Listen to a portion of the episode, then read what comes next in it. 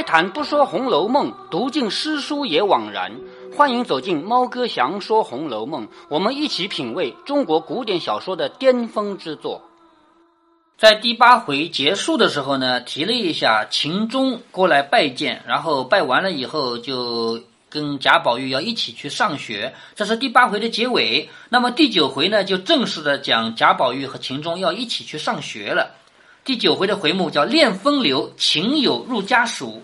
恋风流，恋留恋、爱恋的意思。风流就是指贾宝玉和秦钟两个人互相都觉得对方是一个风流人物，是不是？恋风流，情友入家属，好一对好朋友一起到家属去学习，起嫌疑，顽童闹学堂。这一小段我们是读过的，对不对？话说秦叶父子专等贾家的人送来上学择日之信。就是究竟哪一天去上学呢？要看看日子的。古代人做什么都要看看日子啊，要挑一个好日子。所以专等贾家的人。不是的话，啊，看好日子。对，做什么事都要看看日子。比如说出门了，出门我看看今天能不能出门，明天能不能出门，包括和不怎么好的事吧。呃，如果说做坏事要看坏日子呀，比如说死了人出殡要看一个坏的日子，这也有啊。专候贾家的人来送上学择日之信。原来宝玉急着要和秦钟相遇，顾不得别的，遂择了后日一定上学。也就是说，贾宝玉说后天就是好日子啊，后天就是好日子啊，他想早点上学嘛。后日一早，请秦相公到我这里来，会齐了一同前去，打发了人送了信。到了那天一早，你看一下子到了后天了啊！到那天一早，贾宝玉起来的时候，袭人早就已经把书笔文物给包好了。也就是贾宝玉起来之前，袭人先起来，已经把他要用的东西给包好了。咱们现在背个书包就走了，那时候又没书包，是不是？收拾的停停妥妥，坐在床沿上发闷。好，这里有一段很很好的描写啊，就是描写袭人这个人。袭人她比贾宝玉稍微大几岁，对不对？她是照顾了贾宝玉好几年了，她跟贾宝玉之间有这样一种姐姐和弟弟的感情。你看，一个姐姐。天天照顾着弟弟，如果弟弟今天要走了，不在我家里了，他会怎么样？你看啊，他早早的起来，把要用的东西收拾好，收拾好了以后干什么呢？无聊，太闷了，就坐在床沿上发闷。见宝玉醒来，只好服侍他梳洗。好，宝玉醒来了嘛，就给他梳头啊，洗脸啊。宝玉见他闷闷的，就说：“好姐姐，你怎么又不自在了？就说我要去上学了，你怎么不开心了？”难道怪我去上学丢下你们冷清了不成？袭人笑着说：“这是哪里的话？读书是极好的事情，不然就潦倒一辈子，终究怎么样呢？”就说贾宝玉说：“你干嘛不开心啊？是不是我去上学就留你在家里冷落了你吗？”他说：“怎么能这么说话啊？读书是一件好事，对不对？万一你不读书，将来你怎么样啊？但只有一件，你看啊，他交代了很多事情，只有一件：读书的时候呢，就想着读书；不读的时候呢，就想着家。”好，这就有点像妈妈对小孩子交代：你读书，你好好读啊，一放学就回来呀，是不是？有没有人家家长说，你放了学你在外面玩啊，玩到天黑了再回来？有没有这样的家长？不可能，是不是？所以你看啊，读书的时候你好好的读，不读的时候呢，你就想着家，别和他们一处玩闹，碰见了老爷不是玩的，就是说你别和别的同学一起玩闹，别人一起打闹。所有的家长和老师都这样的嘛，你不要跟别人一起打闹。虽说是奉旨要强，那功课宁可少些。就是说虽然说读书读多一点好，但是呢，你宁愿读少一点。为什么？一贪多嚼不烂，二身子要保重。你总不能为了读书把身子都拖垮了，是不是？这是我的意思，你可要体谅。就是袭人啊，站在一个姐姐这样的角度，就告诉你，你读书很重要，但是你要照顾身子，你要想着点家。袭人说一句，宝玉应一句。袭人又说：“大毛衣服我也包好了，交出给小子们去了。就是你在外面要穿的大毛衣服啊，我包好了，交给外面去的那些小子们了。因为他是不能跟着去的嘛。雪里冷，好歹想着添换。就是到那里读书的地方，不像我们家里这么暖和啊，那里冷的，你要想着添衣服换衣服，比不得家里有人照顾。也就是说，在家里的时候，天一冷，我会主动给你加衣服的。可是，在那里不行，我不能跟着去，而那帮人。”你以为他们会这么好啊？他们会主动给你加衣服啊？要你喊的，你记得喊一声啊！懂这个道理了吗？说脚炉手炉的炭也交出去了，你可着他们添，就是说脚炉和手炉的炭我已经给他们了，你要叫他们添啊。你如果不叫的话，他们就不给你添，那烧没了不就没了吗？是不是啊？那一起懒贼，你不说他们乐的不动，白冻坏了你。也就是说，我不跟着去啊，我很不放心。那帮跟着你去的人都是懒贼，你叫他们给你添炭，他们才给你添；你不叫的话，他正好不干活，这样的话就把你给冻着了嘛。宝玉说：“你放心，出外头我自己都会调停的，你们也别闷死在这里，常和林妹妹一处玩笑才好。”因为林黛玉是女的，她不能去学堂里读书，对不对？所以呢，你们也不要在这闷，你们找林妹妹去玩去。说着，俱已穿戴整齐，袭人催她去见贾母、贾政、王夫人等。也就是说，早上走之前要跟贾母、贾政、王夫人等见面。宝玉又去嘱咐了晴雯、麝月等句，这才出来见贾母。你看，贾宝玉在走之前。家里的丫鬟是也是一个丫鬟吗？对，他的四大丫鬟袭人、晴雯、麝月、秋纹嘛。他又嘱咐了晴雯、麝月等几句，方出来见贾母。贾母也未免有几句嘱咐的话，然后去见王夫人，又到书房来见贾政。你看这里的详略啊。首先，贾母未免也有几句嘱咐的话，就奶奶也要关心孙子是吧？你去上学，你要注意身体，也会说的，对不对？但是有没有详写啊？没，呃，没有，而且王夫人呢提都没提，说然后去见王夫人，一句话就没了。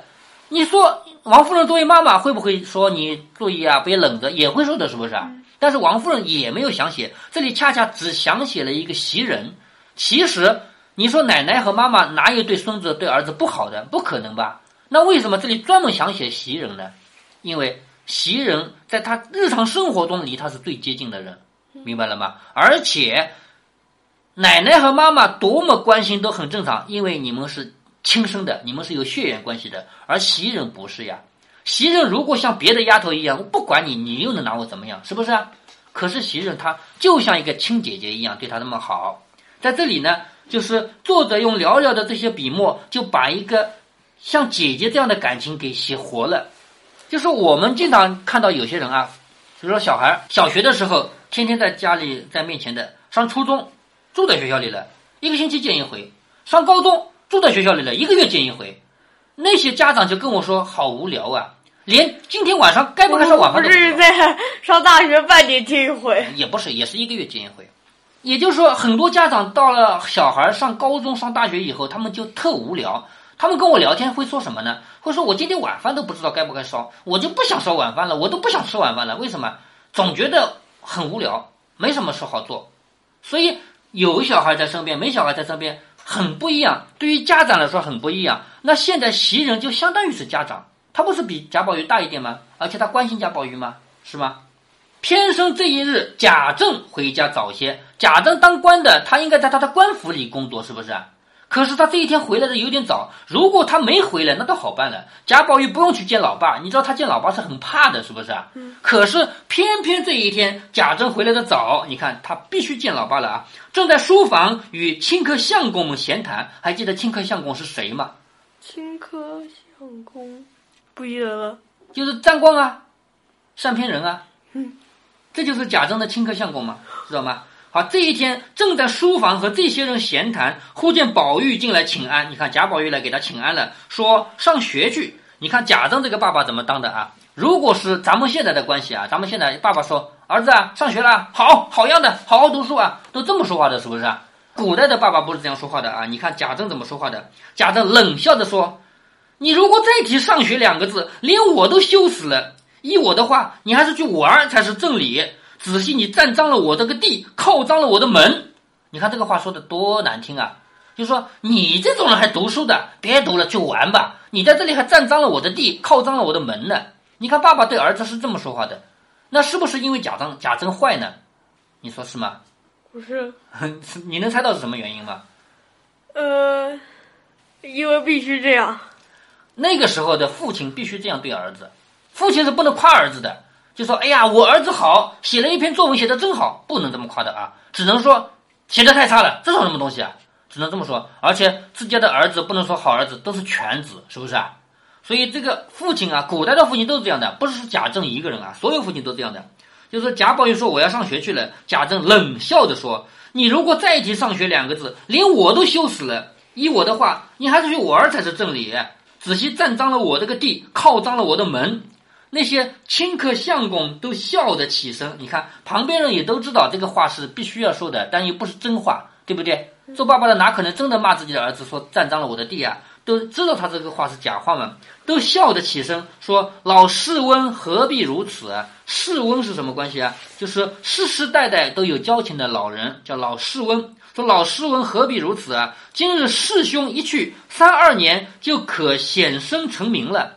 好，这帮人要拍马屁的呀，总不能跟着说，哎，你儿子不行，还是玩吧。咱们总不能这么说，是不是？他们说，你就让你的儿子去读书吧，他这一去啊，再过几年就可以考上官了，考上一个状元了，是不是这么说啊？对不对？所有人好像这两个都不对，不是对不对的事，这是人情场面上必须说的话嘛。所以这帮人劝的话就是。今日师兄一去，三二年就可显身成名了。断不是以往人做小儿之态。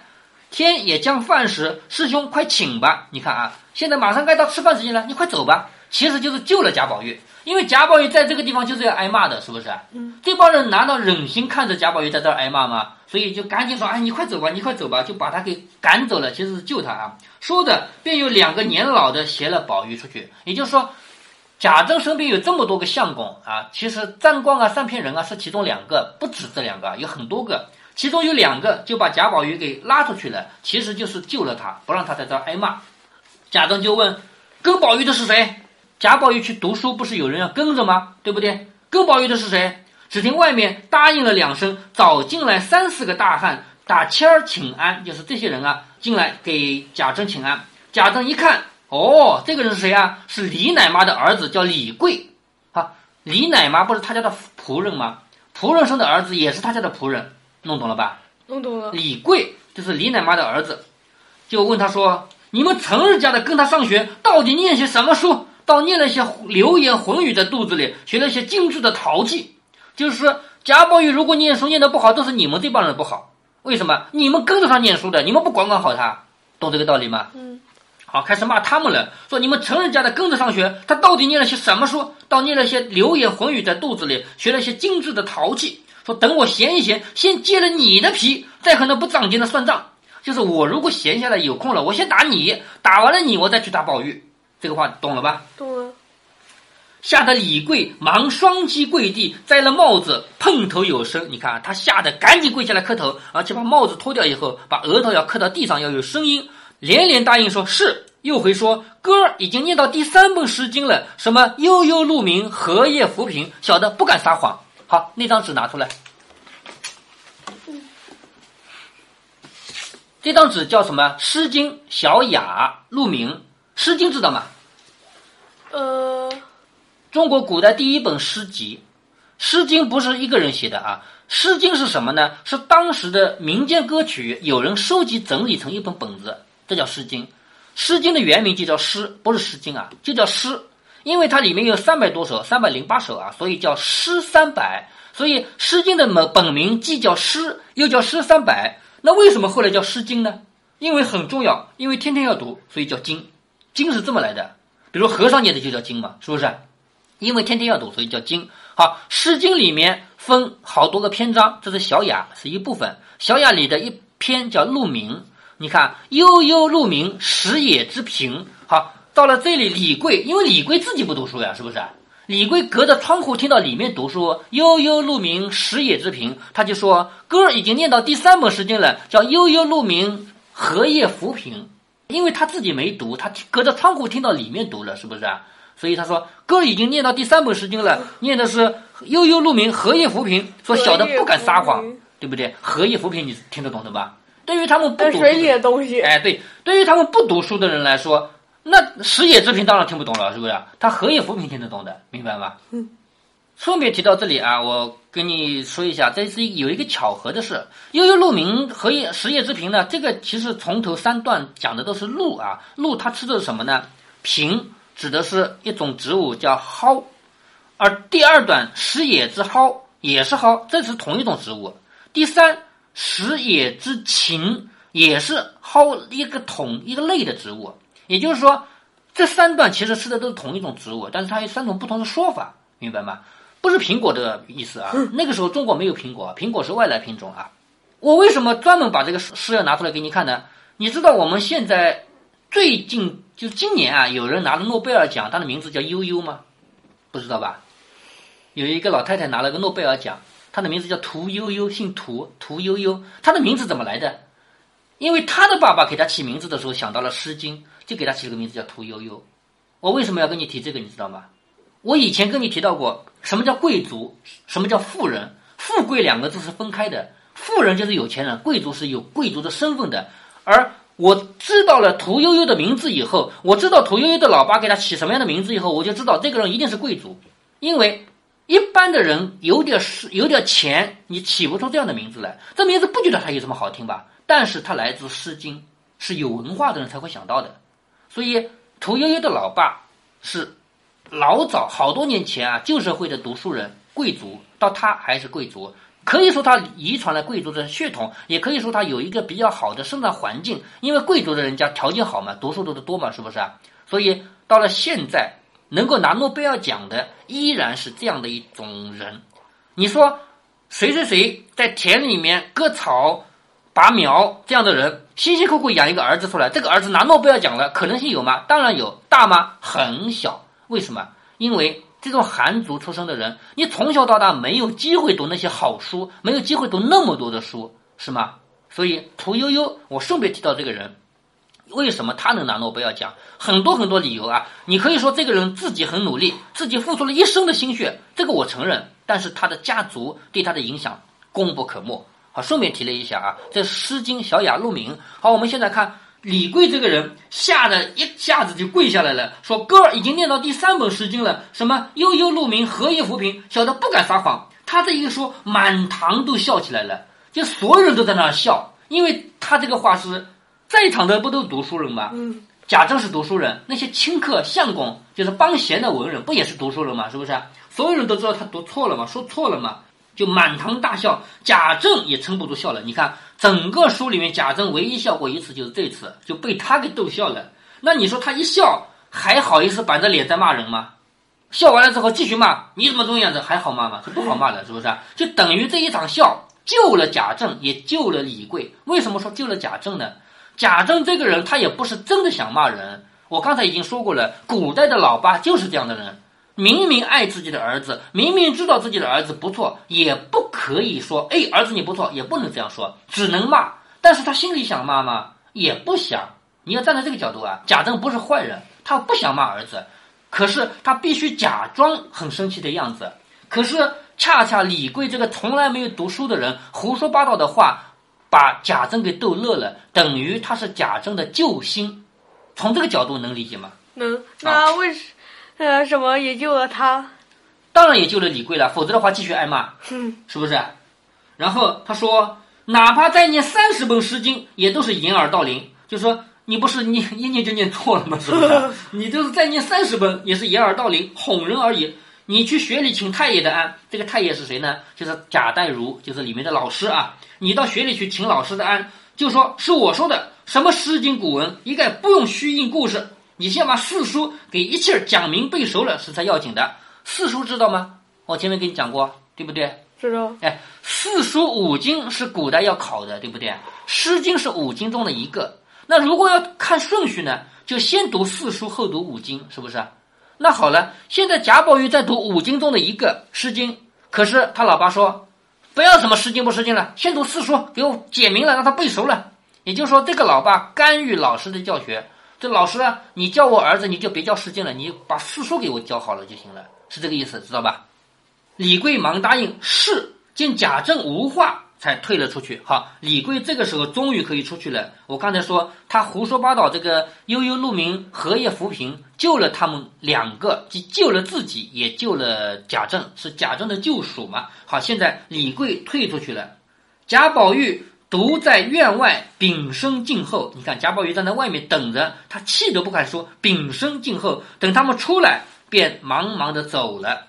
李贵等一面弹衣服，刚才不是跪在地上的吗？是不是？好，起来了要，弹弹衣服啊。一面弹衣服，一面说：“哥儿听见了没有？要先揭我们的皮呢。人家奴才跟着主子赚些好体面，我们这点奴才白陪着挨打受骂的。就是别人家的奴才，如果主人读书读得好的话，奴才也有奖励，是不是啊？可是你像我这个人命多苦啊！你读书又不爱读，结果要打就打我，明白吗？所以人家的奴才跟着有些体面，而我呢，白跟着挨打。从此你也可怜些才好，就是求贾宝玉，你也可怜可怜我，你好好读书，我就不用挨打了，是不是啊？贾宝玉笑着说：“好哥哥，你别委屈，我们要请你，相当于明天我请你吃饭，是吧？你不是受惊了吗？受怕了吗？挨打了吗？明天我请你吃饭。”李贵说：“小祖宗，谁敢望你请啊？只求听一句半句就好了。就说你请我吃饭就免了吧，你就听我一句话，好好读书吧。”说着，又到贾母这边，秦钟早就来候着了。好，秦钟已经到这等着了。贾母正和他说话呢，于是两人见过，辞了贾母。宝玉忽然想起未辞黛玉，你看贾宝玉这个人，一个一个辞过来，一个一个辞过来。最后要走了，想起来没有吃黛玉呢，又忙到黛玉房中来作词。这个时候，黛玉才在窗下对镜理妆，就是林黛玉还在对着镜子在这梳头啊，理妆。听宝玉说要上学去，就笑着说：“好啊，这一句可一定要蟾宫则贵了，我不能送你了。蟾宫则贵是什么意思？什么意思？就是说考上状元了，知道吗？就说你这一去啊，你不是读书去了吗？”你这一读书，可要蟾宫则贵了，就要考上状元了。我不能送你了。宝玉说：“好妹妹，等我下了学再吃饭，和胭脂膏子也等我来再制。你看这个人，一个大男人去帮女孩子们做胭脂，因为古代的胭脂都是自己做的啊，是用那个花瓣，花不是有颜色的啊。嗯，说做什么的？胭胭脂和膏子同一个东西啊，胭脂膏子嘛，就是合起来说就是胭脂嘛，用花瓣把它捣碎了，不有颜色了吗？对不对？像那个红颜色的花朵，对吧？用这个东西做胭脂的。他说：“等我下了雪以后，胭脂膏子等我回来再一起做。”唠叨了半天，才侧身去了。黛玉又忙叫着问道：“你怎么不去辞辞你的宝姐姐呢？”宝玉笑而不答，一进同秦钟上学去了。好，在这里特地说了一声，他上学去，辞了这个辞那个，辞了这个辞那个，一个个辞过来，最后还没忘了来辞林黛玉。但是恰恰他不跟薛宝钗去告辞，这看出来了吧？他们的关系是有点差别的，是不是？嗯。他对林黛玉好，对薛宝钗没那么好，是不是？所以宝玉笑而不答，一进同秦钟上学去了。接下来呢，就要说他们怎么闹学府了，要打架了。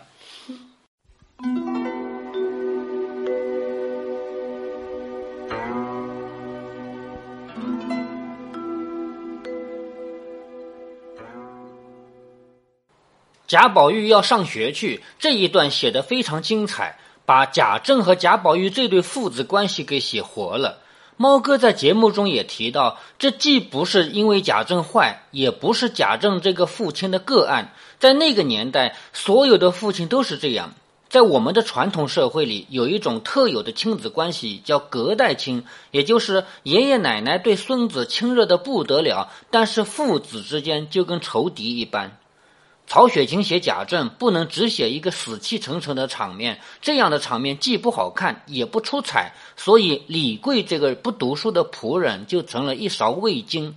这种味精挺有用的，让一个发怒的人笑起来，他就不能再发怒了。